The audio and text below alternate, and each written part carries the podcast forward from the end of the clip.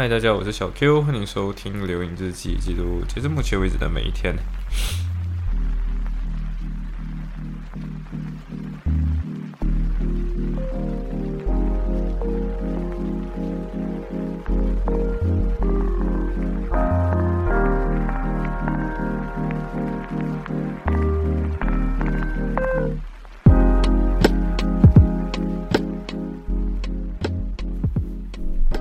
OK，今天星期六，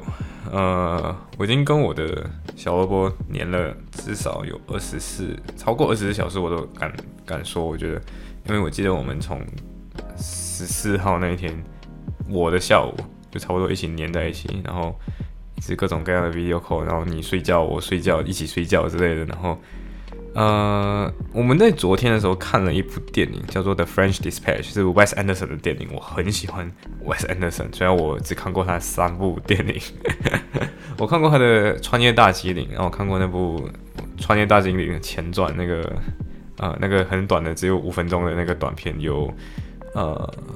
我忘记他的名字，好像是叫 Chevrolet，好像是 Hotel Chevrolet，就是骑士好骑士酒店。呃，然后我看过。布达佩斯 Hotel 就是 The Grand Budapest Hotel，就是布达佩斯大饭店。呃，这三部电影都很有 Wes Anderson 的那种独特色彩。然后 The French Dispatch 是我没有去电影院看了，因为他在 Manchester 才有。然后我真的很抱歉，Wes Wes Anderson 导演就是伟大，你真的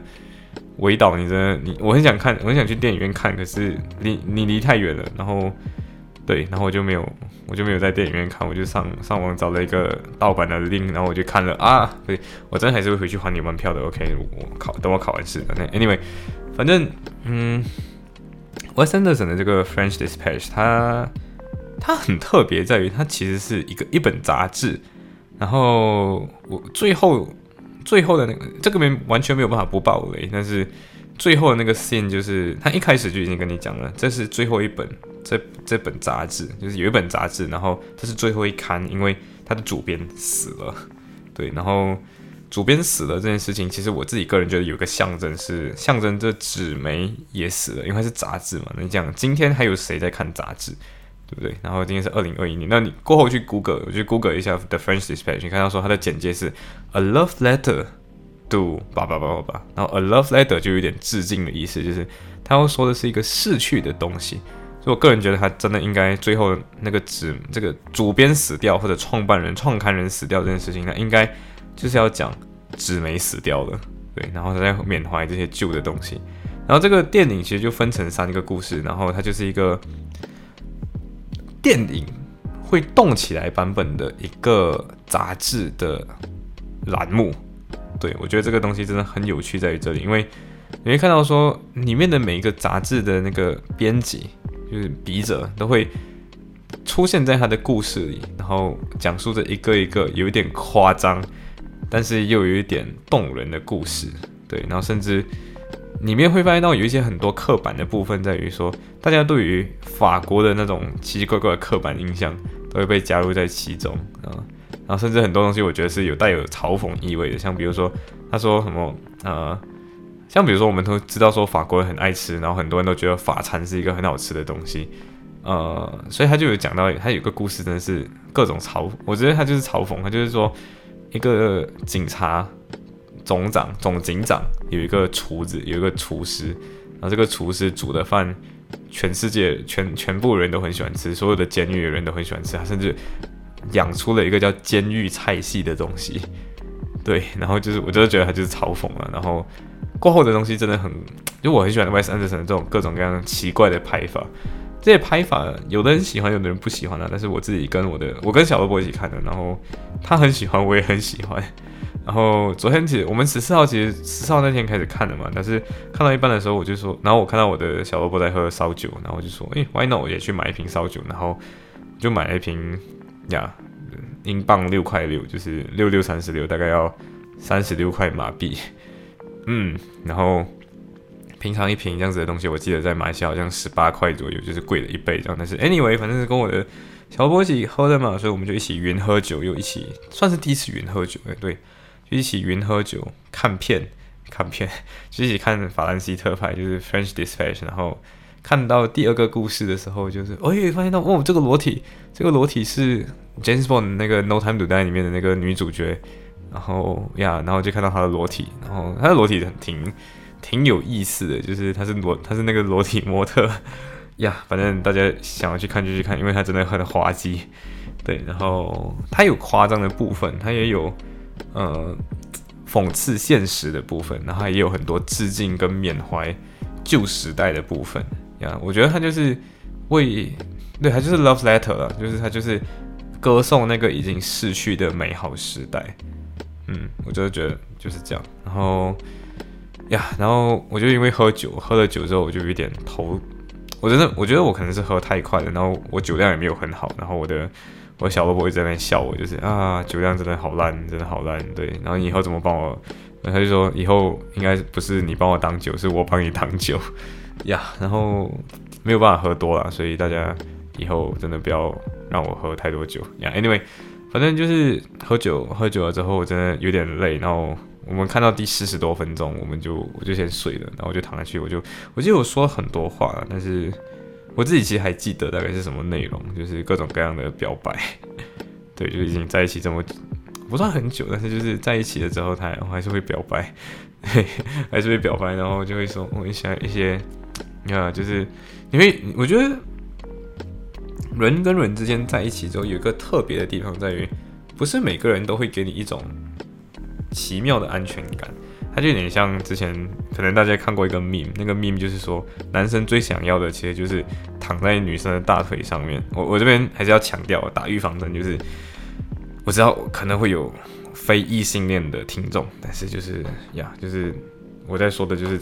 同呃异性恋的情况呀，不代表说我觉得这个世界上没有同性恋，我真的觉得我存生存欲的太强。Anyway，反正就是。呀，就是很多男生想要的，就是躺在女生的大腿上，然后女生轻轻的摸她的头，然后我就觉得自己感到很安慰。呀，我真的觉得我很我也很想要这样子的东西啊。可是现在，呀，这种就是一种安全感，这种就是一种感觉到关怀备至的感觉，就是你感受到自己被关怀、被轻轻的捧在手上的感觉。呀，我觉得不是每个男生都一定只有这一层不这一层这一个层面的 masculinity。呀，就是其实也是一个问题啊，就是什么是 new masculinity？因为而且有趣的东西在于，我之前在看这个 French Dispatch 之前，我们还一起去算了一下账，因为我的呃，因为我的小萝卜他他就之前跟朋友们一起去 convo 嘛，就是一起去他的毕业典礼，然后我们在那边三天。住了不一样的酒店，然后甚至还有 cancellation fee，就是他们原本要住一个地方，后来 cancel cancel 掉，然后后来又去不懂住了哪些地方等等的，然后他就想要做一个整理一个账目给大家看，然后呀，然后我们就一起开了一个，我就他原本就跟我说呀，他想要我帮他一起算这个到底要怎么每个人要谁要还谁多少钱，然后第一天好像还有一些各种各样的零食、各种各样的酒之类的东西。啊，然后就很好玩，就是我发现到我的男友力都是脑力方面的，不是体力方面的。虽然脑力可能也是一种体力，但是就是需要 big brain 的一些一些东西。然后我觉得那时候有一个 app 很好用啊，叫 Splitwise。可是我的小萝卜是知道这个 app 的，可是不是每个人都有用啊。然后又是那种很有点一次性消费的那种，你可能以后再一次见面可能是五年，不懂两年。下个月，但是不是每个人都一起碰头的，所以不是每个人都有 Splitwise。那那时候我提的东西就是我们的那个，我那个算账的方法是比较像 Splitwise 的，对。然后有一些那种 Excel 的功能是，我真的觉得我的小萝卜很厉害，然后会用。然后我只我只能提出那个功能，但是我不懂它的公司是哪一个方面的，就哪一个方向我真的不知道。然后我的小伙伴就会让我想一想，我记得的这个东西我以前工作的时候用过，然后就想想想，然后就耶揣到了，然后。呀，就很好玩，就是有一个东西是我们整理那个名单，然后就是有这个名单的话就加它起来，对，然后最后就是，嗯，就非常棒哦，然 后还可以选那个那个 section，从这里选找，只要这里旁边有就把它加起来，然后整个账目就非常的好看，对，嗯，甚至讲到这里，我突然间觉得说，如果有的话，我们就把它做成一个，虽然做成 app 是很好用，但是我真的觉得可能有的人是没有办法用 app 的话，maybe 可以。把它变成一个，嗯，maybe 可能可以把它变成一个 Excel 一样，可能可以把它变成一个大家可以下载下的 Excel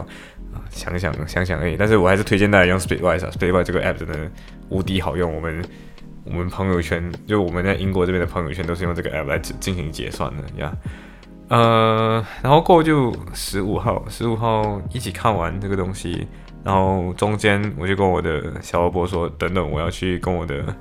呃，我要跟一个兄弟，呃，Jeff 老谈一下话，吹一下水。就我的 Jeff 老之前约过我，然后这是他约我第二次的，我不好再拒绝嘛，对不对？然后就是跟 Jeff 老说了一些，呃，有点太重要的话，然后就跟你吹一大堆有的没有的东西，然后就啊，OK，Basco 啊，都大部分是 Basco 的东西，然后过后就是人生未来规划的东西，嗯。然后我们就我们就过后去谈到了 Harvard 的 LLM，你知道 Harvard LLM 要多少学费吗？作为一个 international student，你大概需要花一百 K 英呃不是英镑美元一百 K 美元，你知道一百 K 美元是多少钱吗？就是五百 K 马币，你知道五百 K 马币在马来西亚可以买什么吗？可以买一间公寓，至少八百英尺的公寓。呀，就是一个至少可以买小公寓的，然后还是设备挺好那种小公寓。呀，我真的觉得去哈佛的人其实就只是有钱，嗯，呀，呃，没有我，我当然我可能以后也会去，但是就是呀，真的有钱了，一定要有钱，不然你一定是要申请到高的学。呀，然后我就发现到说整其实整天就已经跟呀，就是跟小阿波连了一整天，然后整个最后我们其实还讨论到了那种。比较深入的话题，像到底应该几岁结婚这种事情，然后我就发现，我自己个人就发现到说，呀，不同人对于婚姻的看法可能是不一样的。因为我之所以我们之所以开始讨论这个话题，是因为前几天有一个朋友，对，他在新加坡，也是之前国际学嗯不算之前，就是国际学院交流团的群聊里面的一个一个朋友，然后他在新加坡，他有一个女朋友，他女朋友。他女朋友跟他其实是一起毕业，但是他就他们开始考虑买房了，然后也开始考虑结婚方面的问题。可是他有一些不安全感啊，然后他的不安全感就是觉得说，哇，现在他想要买小一点的房子，然后那个定期的不是就是每次还的那个 installment 没有这么多，不需要供这么多的钱，然后收入他自己收入可能也没有这样高。然后他的女朋友的爸妈是希望可以 contribute，就是可以帮女儿付多一点点的头期，就是首付，对。然后呀，然后我的朋友就有那么一点点的觉得说，呀，等下以后他就会失去在所在家中的这个话语权甚至地位这样子。呀，然后他就因为这样子就会因为。一个 offer 比较高而跳槽，可是这个跳槽很有可能会影响自己的未来长期来讲的职业规划呀。然后我真的觉得有时候有可能，我不知道，但是每个人都有每个人的的关系的布局，或者是关系上的妥协跟安排。但是，嗯，不同的人可能对于几时结婚这件事情，可能有不同的想象跟不同的理想。然后。呀，我们也是开始讨论结婚这件事情了，因为，嗯，然后甚至到底，甚至我我我我直接跟我的小波波讲，就是如果你想要结婚，或者是你觉得我们快要结婚了，你你有结婚这个意图了，你告诉我，因为不是每个人可能都有，呃，每个人我们刚刚也是对过了一下自己所期待的时间线，然后发现到时间线是不一样的，但是既然已经沟通了嘛，对不对？所以。你还有时间去准备，对你还有时间去思，去尽量把这件事情快一点的去实现，等等的。所以我觉得这些东西 negotiable，对，是 negotiable，不是每个人都没有办法谈了。对我觉得都是要谈过一遍，然后好好的讲，哎，今天应该要怎样子决定婚姻这个问题，或者是几时结婚，然后你对婚姻的期待是什么？你对婚姻。的看法是什么？你对婚姻的了解是什么？我觉得这些都是需要去思考一下的。然后很高兴我的小萝卜有跟我谈这件事情，然后顺便提的这件事情。嗯，行，所以我们就黏在一起，黏了近二十四小时，然后我告我就跟他说呀，过后我真的要 focus 在念书这件事情，就是好好复习这件事情上面，所以呀，非常抱歉，过后过后可能我就没有办法每天天天联系你，但是如果你看到什么好看的 meme、好笑的 YouTube 还是什么的，都可以发给我，然后多 update 你的生活近况，然后我们可能每天一点小小的联系就好，嗯。然后，然后我们最后还是依依不舍继续聊了一个小时，哈哈哈呀。然后我留言自己也是一样嘛，就是应该不会这么频繁的更新。然后有事情就说，没事情的话就以后再说喽。嗯，行，所以今天的分享就到这里，拜拜。